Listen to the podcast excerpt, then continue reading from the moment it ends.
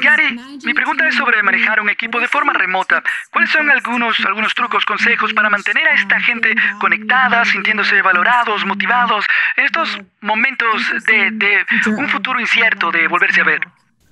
Um, Bueno, es una pregunta interesante después de la que tuvimos hace un rato, ¿no? Por ejemplo, ayer yo sorprendí en, metiéndome en cinco reuniones, disfrazado de Santa Claus, de San Nicolás, de Santa, ¿no? Piensan que es una reunión normal y aquí aparezco yo. Ok, feliz Navidad, adiós.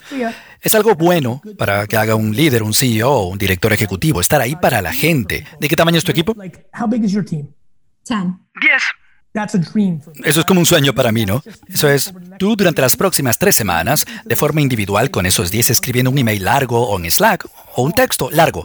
Hola, Karen, estaba pensando cuando empezamos al principio, ¿recuerdas que te derramé café encima y luego termina con, ¿cómo estás? ¿Necesitas algo de mí?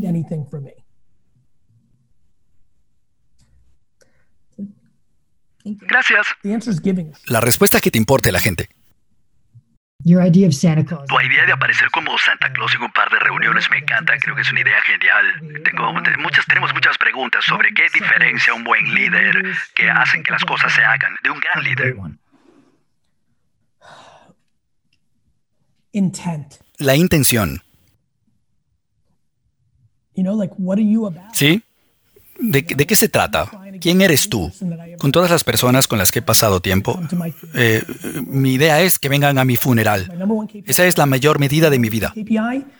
La segunda es disfrutar el proceso de tratar de comprar los jets de Nueva York. Y esa es una estructura que me permite ser un gran líder. ¿Sí? A mí no me importa ninguna otra cosa que mi legado, lo que me permite tomar decisiones humanas en lugar de decisiones financieras cada vez que me enfrento a ellas. También tengo el gran lujo de que se me haya criado por, bueno, mi mamá, mis padres estaban juntos, pero mi papá trabajaba todo el tiempo. Y él de manera desproporcionada me dio autoestima, pero también sofocó mi creencia de que yo tenía derecho a algo automáticamente. Mi confianza de que yo siento que no merezco nada y además si desaparezco mañana, no creo que yo signifique nada, independientemente de cuánta gente eh, le caiga bien, ¿no? Habrá dos horas de comentarios aquí y allá en redes sociales y ya. Creo que cuando tienes humildad, pero pones encima ambición y bondad, puedes crear una gran fórmula. Lo, real que acabo de decir es la diferencia entre bueno y genial y grandioso. Y yo creo que puedo terminar siendo grandioso porque no es un chiste. Mucha gente dice lo que acabo de decir, pero no lo hacen.